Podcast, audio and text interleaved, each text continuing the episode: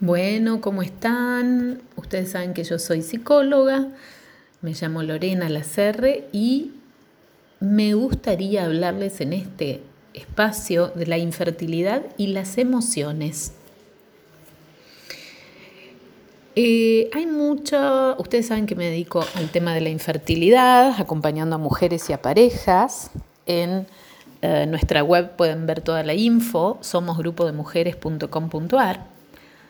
Y les voy a hablar hoy de algo, ¿qué es? Primero, ¿qué es la infertilidad?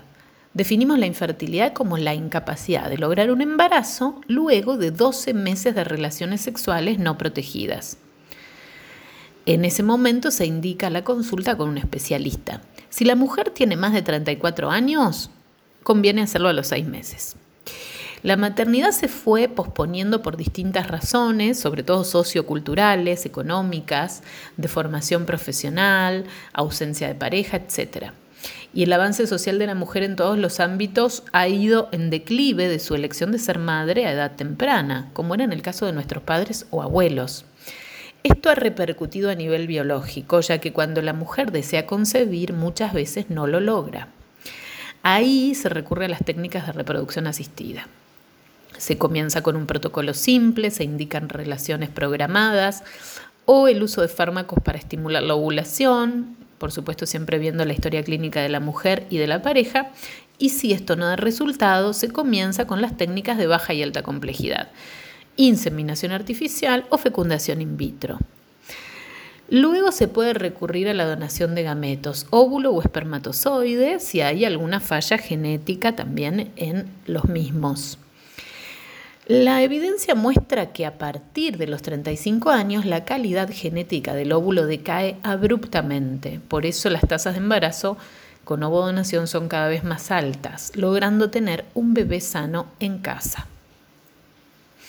Hay una serie de emociones que se experimentan durante el tránsito por los tratamientos de reproducción asistida que vive la mujer y la pareja. Primero aparece el duelo por no poder concebir de manera natural.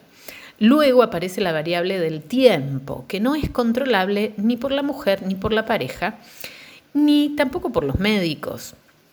Ya pasa a ser cronometrada por las clínicas, eh, las partes administrativas de las clínicas, muchas veces lo legal, los estudios, los laboratorios, etc. Luego aparece la incertidumbre, ¿podré ser madre o no? Y esa es una pregunta que angustia muchísimo. Pero para nosotros eh, es necesaria la pregunta para poder empezar a trabajar los miedos, ansiedades, angustias y tristezas de la mujer que está en la búsqueda de la maternidad. El impacto emocional que se produce afecta a ambos miembros de la pareja, aunque en distinto nivel. Las emociones más comunes, ansiedad, angustia, duelo, dolor psíquico y físico, tristeza, aislamiento, aislamiento del resto, de la gente, de lo social, muchas veces depresión también. Es importante tratar de entender al otro, ponerse en el lugar del otro, siempre generando empatía para poder construir un vínculo sano.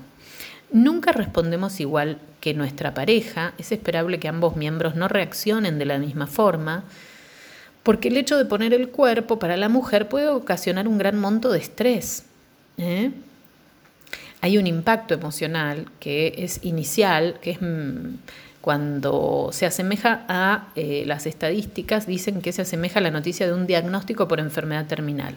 Es decir, no poder tener un hijo de manera natural o como se esperaba es vivenciada por el sujeto como una gran carga de angustia y desesperanza, eh, porque ellos pensaban que iba a ser de una manera y no lo es.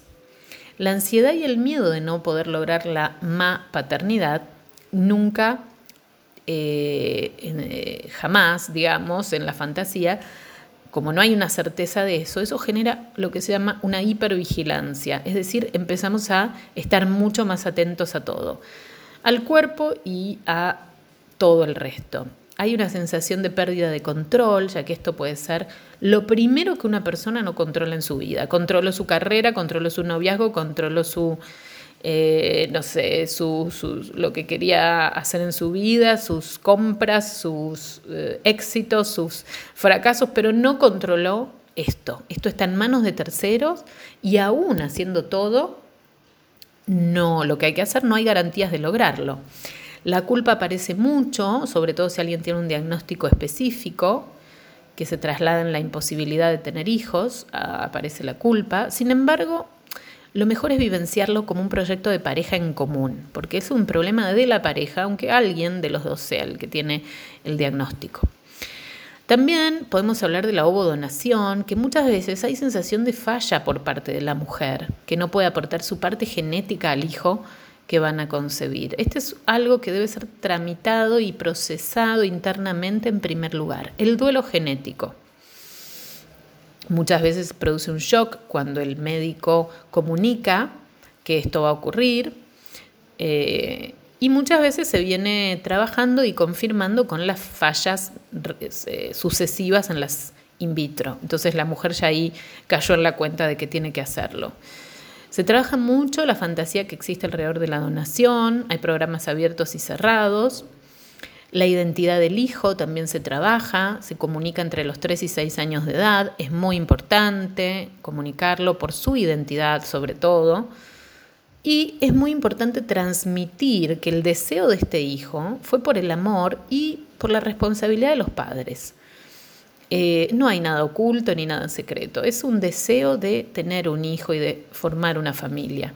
Siempre recomendamos la terapia para apoyar estas decisiones, son dificultades que aparecen en la vida y que son desafíos para las parejas, que a veces pueden terminar alejándolas o rompiendo las parejas o con conflictos. Por eso decimos que hay que estar unidos ante esto. Es un desafío para ambos.